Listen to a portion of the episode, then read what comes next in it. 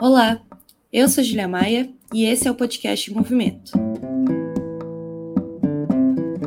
Desde o jornal impresso até a TV e as redes sociais, ninguém duvida do poder da imprensa em criar e recriar o consenso da opinião pública. O que a gente chama de senso comum, na maior parte das vezes, se trata de um produto fabricado por ela, a tal da mídia. Por mais que ela goste de parecer neutra, a verdade trai o discurso. A imprensa tem dono, e esses donos têm lado. E esse lado, bom, é o lado do capital. O senso comum geralmente é moldado para que o mundo siga exatamente do jeito que ele é: injusto, desigual e capitalista. E desde que o mundo é mundo, os socialistas sabem disso. E é por isso mesmo que muitos revolucionários dedicaram suas vidas à construção de jornais, revistas e meios de comunicação próprios. Afinal, disputar a consciência das massas não é fácil, e a batalha das ideias é uma tarefa inevitável e que requer ferramentas específicas. No episódio de hoje, a gente vai falar sobre a importância da imprensa socialista e também conversar um pouco sobre o próprio papel da revista Movimento nessa história. E para isso, a gente vai contar com a participação de um dos fundadores da revista e membro da Comissão Internacional do mês, Bruno Magalhães. Bruno, seja muito bem-vindo, muito feliz de receber você aqui hoje aqui no nosso podcast. Valeu, Júlia, eu que agradeço o convite. Muito legal o projeto. Tamo aí. Bom, para a gente começando, Bruno, você poderia contar um pouquinho qual que, qual que é a história da imprensa socialista e qual que é a importância desse debate dos jornais, dos impressos, enfim, de se ter um meio de comunicação próprio para os socialistas revolucionários? É, a, acho que desde o do princípio é, da luta social, a partir da invenção da imprensa moderna, né, de Gutenberg, é, a, a luta ideológica ela sempre teve no centro vamos chamar assim, do processo de organização política da classe trabalhadora, é, das lutas sociais e revoluções nos últimos séculos, né? Então, mesmo antes do, do marxismo, se a gente pensar em outros processos históricos de sublevação, de insurreição popular, você vai ter ali a mídia, a mídia impressa, a imprensa cumprindo um papel muito importante. Se a gente pega a Revolução Americana, por exemplo, né, o Common Sense, outros importantes é, panfletos né, que foram publicados e distribuídos tiveram um papel central no convencimento, das pessoas, na proposição de novas ideias, de ideias contra-hegemônicas de ruptura. Na Revolução Francesa, isso vai no mesmo sentido, enfim, na Primavera dos Povos, em 1848, e no movimento marxista, no movimento socialista em geral, a, a imprensa chamada imprensa revolucionária, ela sempre teve um papel essencial porque, bem, como você mesmo disse, numa sociedade onde os meios de produção são controlados por uma classe, essa mesma classe ela vai controlar também os dispositivos ideológicos para garantir a sua manutenção no poder. Né? Se existe uma classe que controla os meios de produção, ela vai contra, controlar também esses dispositivos ideológicos para garantir que exista uma hegemonia social a favor desse sistema, né, desse sistema de coisas injusto, desigual. Isso desde do, do, dos primórdios do, do capitalismo, a gente tem que lembrar que a invenção da imprensa está ali realmente num, num processo onde o capitalismo estava se desenvolvendo é, de, em escala global, né, no, nesse sistema mundo que ele representa e organiza. Então, nesse sentido, a imprensa no, do movimento socialista e no marxismo também sempre foi central, se a gente pega o, o, que a gente pode chamar de documento fundador é, do movimento comunista, o próprio manifesto comunista, ele nada mais era do que também um panfleto, né? ainda que a gente tenha que contextualizar em uma sociedade onde a, o acesso à leitura era muito reduzido, enfim, com todas as as questões específicas históricas daquele momento, mas se tratava de um, um, enfim, plataformas que eram impressas, programas que eram distribuídos no sentido de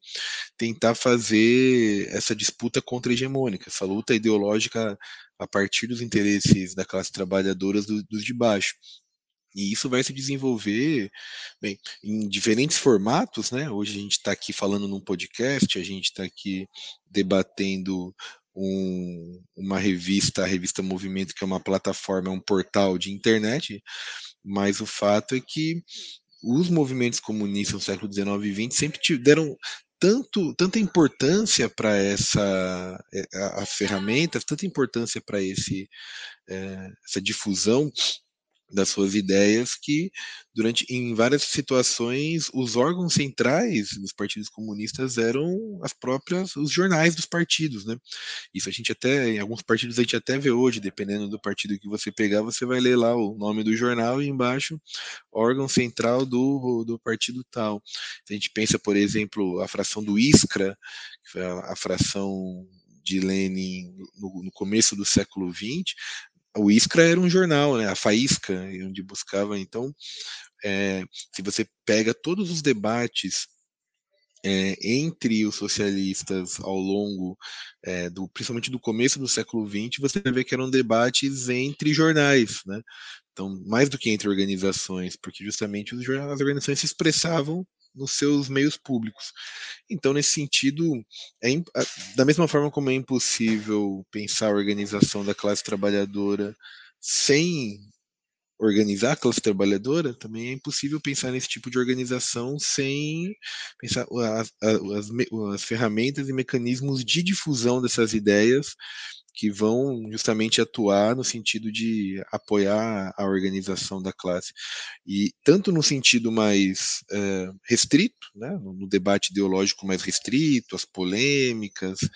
aquilo, a, a, propaganda socialista em si, mas também no sentido mais amplo, né? A agitação de massas, a busca por consignas, a busca por sistemas simples de palavras de ordem que possam entrar em contato com amplas massas, tudo isso está nesse contexto da, da mídia contra-hegemônica, né, da mídia socialista revolucionária. Queria até aproveitar que você encerrou falando um pouco sobre essa questão de agitação de propaganda para te perguntar a respeito disso, porque nesse mundo que a gente vive, né, a palavra propaganda ela assume um sentido muito específico, né, de ser a propaganda ali, aquele anúncio de cinco segundos do YouTube que você espera para pular, ou a propaganda que passa na TV. E nós, socialistas, usamos muito a palavra propaganda com um sentido um pouco diferente, né? Se você puder comentar um pouquinho sobre isso. Sim, é, é diferente mas não tanto, na verdade, né? Porque da mesma forma que o, o capital se utiliza do chamado marketing para dar essa propaganda para vender os seus produtos, para é, afirmar um modo de vida baseado no, no, na mercadoria, né, na forma mercadoria, e no qual todos nós somos vistos a partir da, das mercadorias que, que, que, temos, né, que possuímos nesse mundo de mercadorias, aí, o, o trabalho para quem não tem nenhuma outra, ou as propriedades, o próprio capital para essa classe que controla a sociedade, mas, por outro lado, a, a, nossa posição perante a propaganda, então, ela tem uma, uma diferença radical que tá no, vai no sentido de buscar utilizar elementos científicos, elementos da realidade material, para tentar convencer, para tentar apresentar é, leituras de mundo para a população, principalmente para a classe trabalhadora, e saídas e alternativas para a sociedade de uma forma que, de certa, que tire um pouco esse véu de ilusões que a propaganda capitalista, que o marketing, que outras ideologias né, superestruturais, a gente pode encaixar aí em alguma instância a religião, enfim, tantas outras, o, o patriotismo, né, que fazem a, a, sua propaganda no dia a dia através das escolas, das igrejas, enfim, do, do todo o aparato estatal. É, bem, os socialistas buscam a propaganda socialista ela busca no sentido contrário, justamente de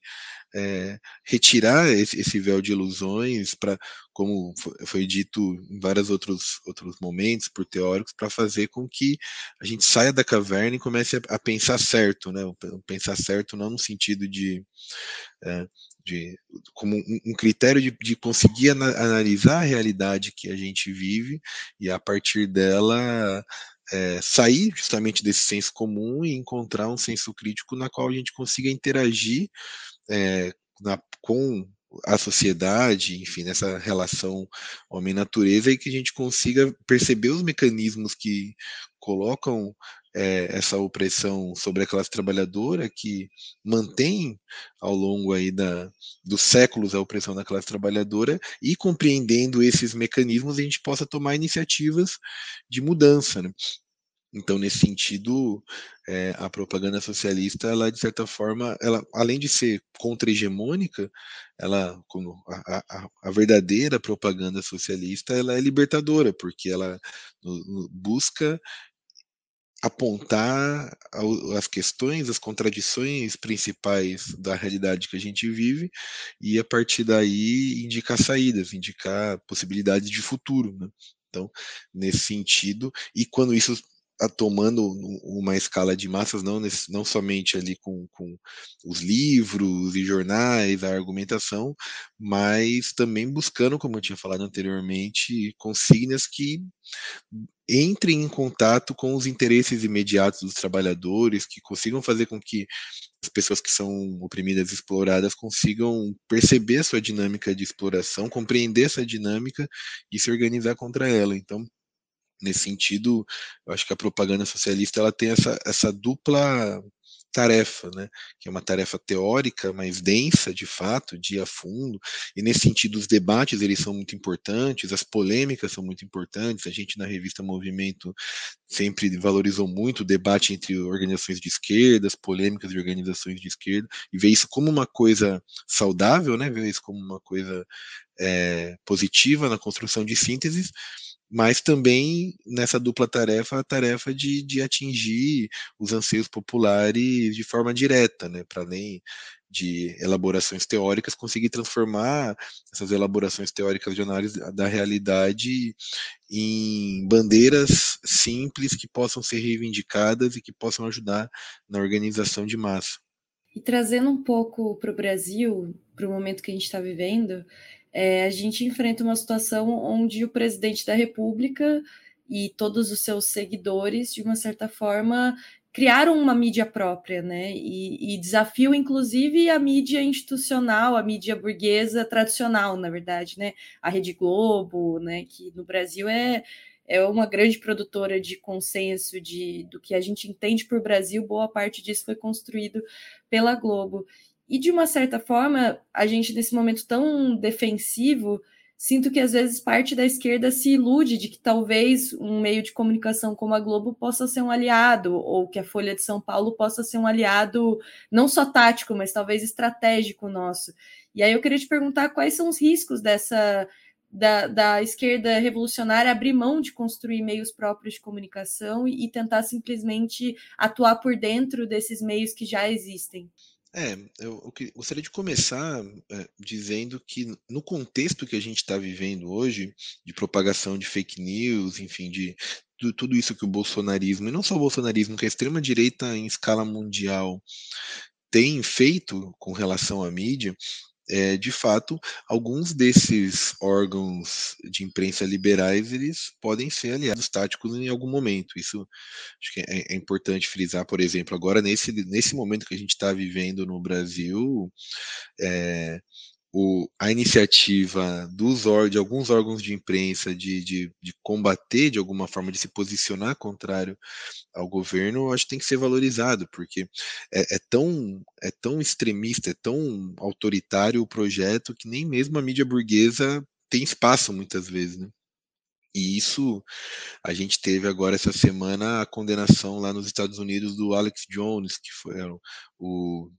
o, os principais propagandistas do Infowars, que era um, um, uma plataforma da extrema-direita nos Estados Unidos, e que ele foi condenado a pagar quase 5 milhões de dólares para as famílias de crianças que foram assassinadas num massacre numa escola, em Sandy Hooks, em 2012.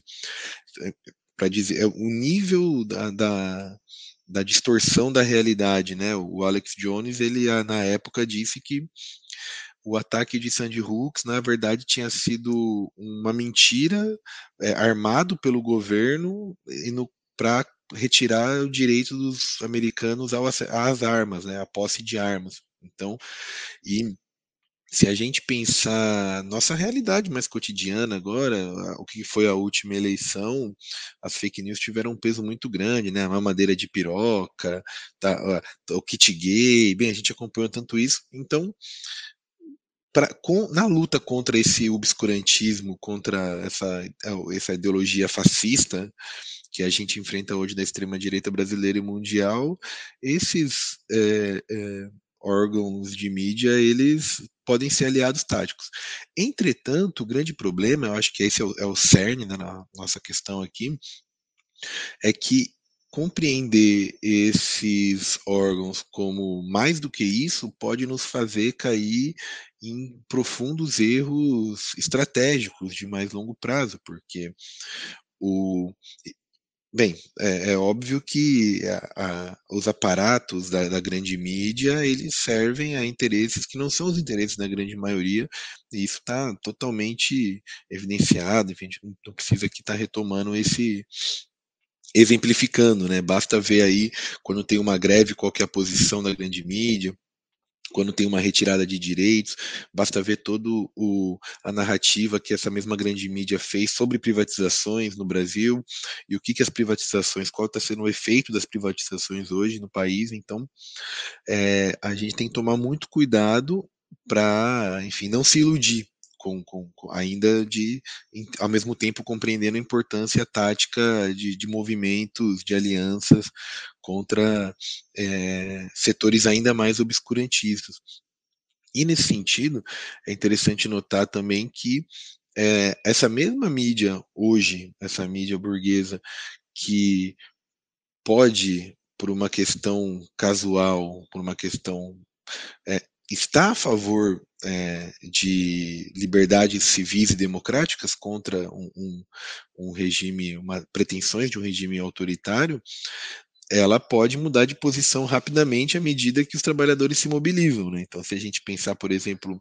a ditadura brasileira, em 64, o golpe foi dado com o apoio dos grandes jornais. Né? Se a gente pegar, por exemplo, as posições, eu é, estava vendo esses dias uma reportagem da Folha de São Paulo dos anos 30, elogiando Hitler, quando era, estava re reorganizando ali a Alemanha, lembrando todo o, o contexto do. Acho que era o Globo, na verdade. Bem, mas o fato é que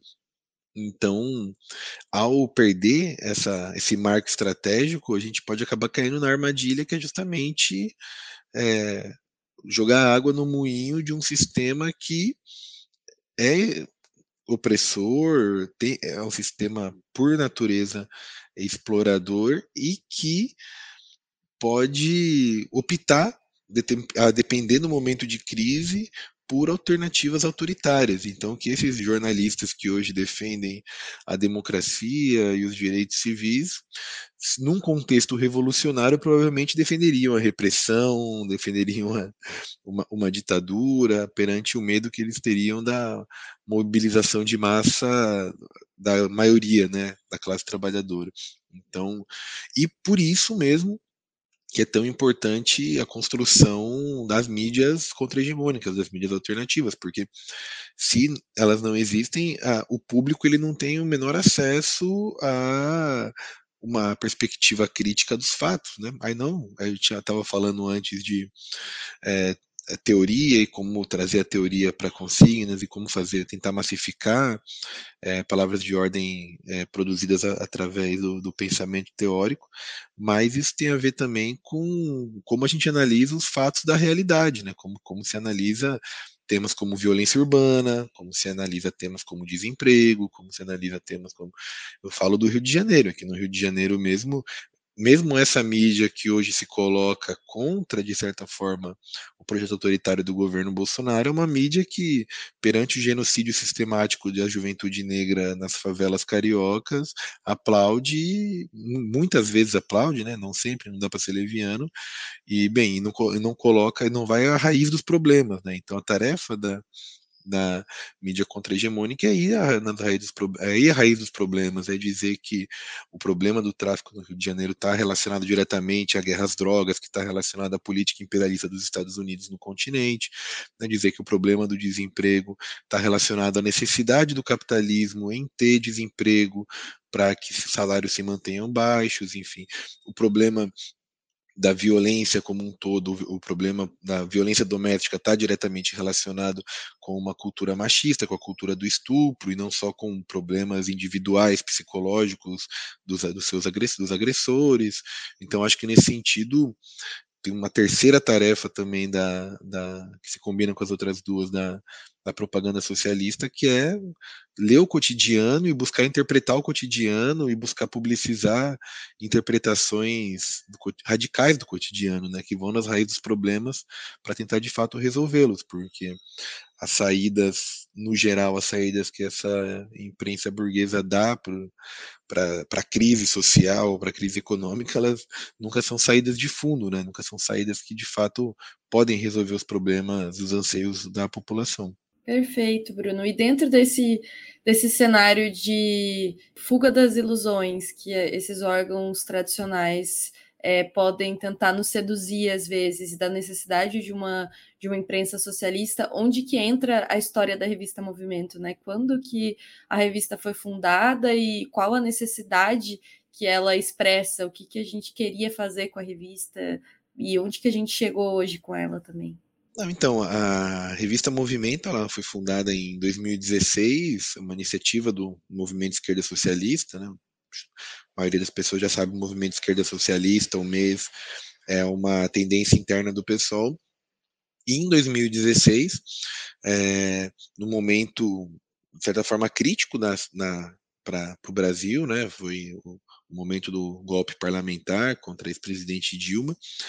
é, havia todo um, um, movimento internacional de ressurgimento, de fortalecimento de mídias críticas. Né? Então, a revista Movimento ela vem nesse sentido. Ela, diferente de outras iniciativas é, de mídia alternativa, ela procurava ser menos um portal é, de notícias e mais um portal de formação mesmo, de formação teórica, de textos mais densos, isso sempre combinando a página da internet com as edições da revista, né? Então a revista Movimento ela está hoje em edições, é, algumas impressas, outras não, algumas trimestrais, outras bimestrais, e a gente está caminhando agora para edições mensais. Ela tá, ela chega, chegou esse mês agora na sua 25 quinta edição. Então a nossa tarefa, a tarefa que foi colocada para a revista Movimento desde a sua fundação tinha a ver, primeiro, com ser uma plataforma de difusão desses debates mais de fundo, de buscar aprofundar debates, elaborar, ser uma plataforma de difusão de reflexões de camaradas não só do mês, não só do pessoal, mas também de fora do Brasil, de outros lugares do mundo, então, um outro elemento que foi muito caro à revista Movimento desde o começo foi ter uma perspectiva internacionalista também, então, é, buscando contato com o que tinha de mais desenvolvido de, do, do, pensamento radical, do pensamento revolucionário ao redor do mundo, e nesse sentido é, publicando em português, e isso até hoje, isso é uma coisa que nos orgulha bastante, a revista Movimento, das revistas, da, do, da, dos portais, das páginas de esquerda no Brasil, é uma das que mais traduz, e, e mais traduz é, pensadores socialistas de qualidade, então a gente tem muita coisa traduzida, por exemplo, do Eric Toussaint, um companheiro historiador belga da, do, do KDTM, né, que é o Centro pela Anulação das Dívidas é, do Terceiro Mundo, que, enfim, luta contra a, todo o, o, sistema da dívida, da dívida externa, e o Eric Toussaint, acho que talvez não tenha é, site em português com mais publicações dele do que a revista Movimento, talvez o próprio site do, do KDTM em português, mas um outro exemplo, o Michael Roberts, né, que é hoje um dos maiores é, economistas marxistas vivos. A gente teve inclusive a oportunidade no começo do ano de fazer uma entrevista com ele, estava a companheira Luciana Genro, o companheiro Roberto Rubaina, a gente fez um vídeo, é, transcreveu a entrevista, enfim, muito interessante também. além para além desses teóricos, Dan Labotz dos Estados Unidos, um camarada que elaborou muito sobre o processo do Occupy Wall Street, toda essa nova onda do movimento socialista norte-americano que a gente tem estabelecido muito contato, mas além da questão teórica, o também servir como uma expressão das lutas, né? Então, que se pudesse expressar em lutas tanto dentro do Brasil como fora do Brasil, que a revista pudesse expressar o que estava acontecendo. E, e, e, não só de uma forma a noticiar o que estava acontecendo, mas principalmente a tentar elaborar as causas das lutas, dos conflitos, a tentar elaborar é, os cenários né, desses conflitos que se desenrolavam, buscando apontar perspectivas de organização, porque é algo que a gente sempre fala e a gente, para a gente é muito caro na revista Movimento que nós não somos uma revista acadêmica, né? Nós buscamos o rigor teórico, nós buscamos o rigor científico e buscamos publicar e traduzir textos que reflitam esse rigor, mas o nosso nossa tarefa primordial não é virar uma, uma revista qualis, algo desse sentido, e sim organizar as pessoas, organizar a juventude, organizar as mulheres, organizar os trabalhadores, organizar a negritude, organizar os ativistas da educação popular. E, bem, é, ao longo de todo esse processo, a revista mudou um pouco, continua mudando, está mudando agora, né? A gente tem toda uma série de novidades na revista. Eu acho que ela é, acabou cumprindo bem, né? Essa, essa tarefa, ainda que num momento árduo, porque, como eu falei no começo, 2016 a gente começou um ciclo difícil para o Brasil, onde as fake news ficaram cada vez mais massificadas, onde as ideias de esquerda foram muito desqualificadas, e, e agora a gente, se agora existe uma uma mudança de maré, ao que parece, né? ainda que a gente não sabe para onde isso vai dar, isso tem também um é também parte, uma pequena parte, fruto do esforço da revista Movimento de estar tá todos esses anos com os editoriais, a gente tem que lembrar dos editoriais também, a gente está há anos, toda semana, analisando temas da realidade, colocando, interpretando a realidade brasileira e internacional. O companheiro Israel Dutra, Tiago Aguiar tem feito um trabalho muito legal já de, de anos nesse sentido. Então, bem, é, a gente acha que até o momento com dificuldades, mas cumpriu a tarefa, né, que é a, a qual a revista Movimento se propôs no seu início. E a revista está passando agora, você comentou, por um momento novo, né? A própria existência desse podcast, de uma certa forma, tem a ver também com essas reformulações, novidades, novas expressões da revista. E agora a gente também está passando por um momento novamente de, de repensar nossa estrutura, nossa organização, a nossa distribuição. Eu queria pedir para a gente encerrar com você contando um pouco dessas novidades, que talvez a galera que escuta o podcast nem sempre está acompanhando na revista tudo que está acontecendo. Ah, sim, eu estava ansioso para falar essa parte, que é realmente o podcast eu acho que já, já é até mais antigo, né? O podcast já está na, tá na mais de 50 edições, até parabenizar você pelo trabalho. Mas, bem, a gente já está já há algum tempo, enquanto Movimento Esquerda Socialista, enquanto conselho editorial da revista Movimento, pensando em como atualizar essa plataforma para que ela cumpra as tarefas do nosso momento. Né? E bem, uma tarefa imediata que é justamente de dinamizar a comunicação, que é de buscar mecanismos mais dinâmicos, e o podcast é um dos maiores exemplos disso da revista hoje, mas também de buscar ser uma plataforma ainda mais dinâmica. Né? Então, nesse sentido, a gente tomou duas decisões, que eu estou bastante empolgado de estar tá trabalhando com elas, assim, de estar tá ajudando a, a montá-las, né? A primeira decisão, que foi de fazer a revista Movimento ser uma revista com edição mensal. Então, a gente, a partir já desse mês passado, está publicando a revista Movimento como uma edição mensal, que tem acesso, acesso aos assinantes. Depois eu vou falar um pouco do plano de assinaturas. E uma segunda tarefa que a gente está desenvolvendo e que vai agora até o fim do mês está pronta, que é o novo site da revista, né? Porque como todo mundo conhece a revista Movimento, ela tem um caráter mais de blog, então public... isso necessariamente exige que se publique menos, né? Para que não se desorganize ali o, o, feed da revista, mas a, a página principal da revista, mas a nossa avaliação é que é um momento tão dinâmico e, e tanta coisa está acontecendo, tanto internacionalmente como nacionalmente, né? Então, as regionais, as lutas que o pessoal está tá promovendo em diversos estados, as próprias regionais do mês atuando em diversas lutas locais, em diversas lutas nacionais. A guerra da Ucrânia, de certa forma, a invasão russa à Ucrânia, de certa forma, também abriu é, para a gente essa necessidade, porque o fato é que a revista Movimento hoje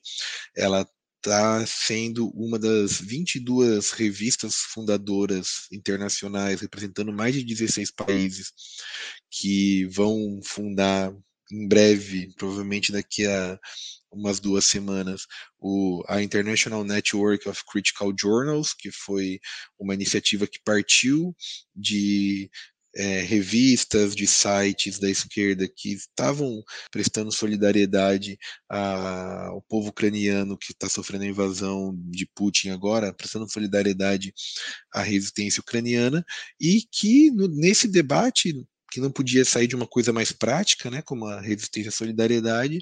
está se desenvolvendo a formação de uma nova rede internacional de, de revistas críticas que Bem, a ideia é que consiga fazer frente não só a muita da ideologia é, espalhada pela compartilhada pela, pela mídia burguesa, mas também fazer frente a um certo setor de revistas de esquerda também que tem uma, posições muito campistas, posições muito, é, vamos dizer assim, no, oportunistas, né, pra, no jargão político, não levar isso para um, um conceito moral, mas que também merecem ser criticadas. Né? A gente viu isso bastante na, na, na, invasão da Ucrânia, a gente viu isso bastante em outros momentos, principalmente frente a governos sociais liberais, de frente popular. Então, a revista Movimento está sendo parte disso, e para isso a gente vai lançar também o nosso novo site, que já está praticamente pronto, a gente está dando as, as, últimas mudanças nele, mas que vai ser um site que vai ter um caráter mais dinâmico, que vai ter mais notícias do cotidiano, que vai ter espaço para vídeo, vai ser mais interativo. Então a gente está muito mantendo a, o mesmo padrão né, na, na, revista, o padrão histórico já, mantendo o design da revista, mas buscando ser mais dinâmico. Então essas duas mudanças, a edição mensal da revista e o novo site, elas são, vamos dizer assim, essa nova etapa da são, são partes fundantes dessa nova etapa da revista Movimento. Junto a isso, para poder desenvolver com mais qualidade esse trabalho, a gente também está lançando o plano de assinaturas da revista Movimento, né? Então quem entra na revista pode ver lá que tem um banner falando sobre assine a revista Movimento e qualquer pessoa pode entrar no site de assinaturas, pela, o endereço é assinatura.movimentorevista.com.br. E esse plano de assinaturas é um plano de 10 reais mensais, a gente procurou fazer o preço mais baixo possível para dar acesso ao maior número de pessoas possível e que dá acesso a edições mensais da revista, né? Então, todo mês, do meio ali, ao redor do dia 20, do meio para o fim do mês, a gente está publicando uma edição mensal da revista. A edição anterior foi muito legal, foi uma edição é, sobre o extrativismo predatório, a questão da mineração. Então, a gente teve textos de camaradas que estavam atuando diretamente nesses temas da região norte, de Minas, além, enfim, de pautar bastante coisa da, é, internacional. A edição retrasada, a gente teve uma edição especial sobre a invasão russa na Ucrânia, e essa próxima edição, que vai sair no máximo daqui a uns 15 dias, a gente vai estar tá falando sobre o tema da violência política. Né? Então, as várias formas da violência política, como isso se desenvolve, a gente está vendo os ataques que as nossas companheiras parlamentares mulheres estão sofrendo, a gente tá, viu o que, que foi o assassinato do Bruno Dom na Amazônia, enfim, cada estado a gente tem é, reflexos aí concretos do que essa violência política e a próxima revista vai tratar disso. A pessoa que assina a revista, ela tem acesso a todas as outras revistas, então é, é um, um, um, banco de dados onde você pode acessar os 25 números, 26, né, com a próxima agora, números da revista Movimento, e a pessoa ela também ganha tem acesso a brindes, né? Porque várias das revistas elas foram impressas, então a depender do plano,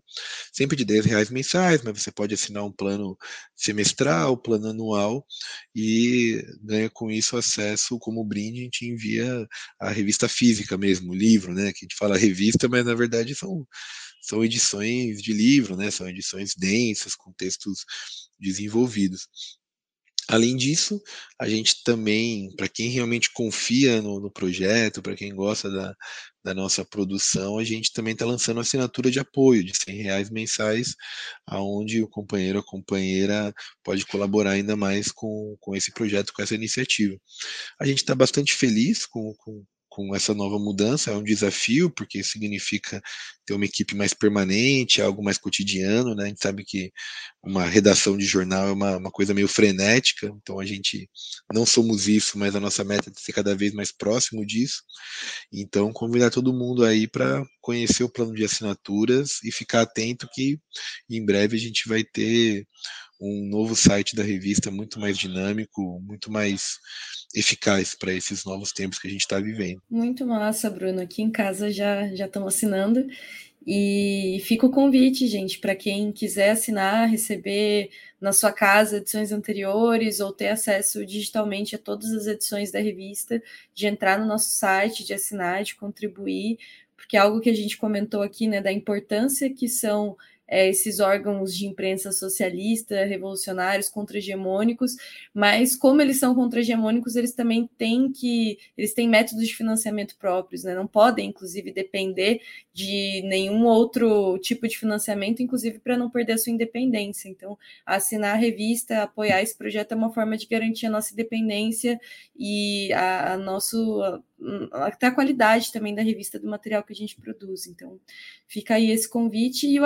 agradecimento, Bruno, por ter aí disponibilizado tempo para conversar, para contar um pouquinho sobre essa nova fase da revista e também sobre a importância da imprensa socialista ao longo da história. Muito obrigada. Eu que agradeço. Só uma, uma, última coisa é dizer que a revista está aberta a publicações também. Então, companheiro, companheira que estiver ouvindo, tiver algum tema interessante, que quiser remeter uma publicação, pode entrar no site da revista ali, ou pelas redes sociais, entrar em contato com a gente, acho que é até mais dinâmico,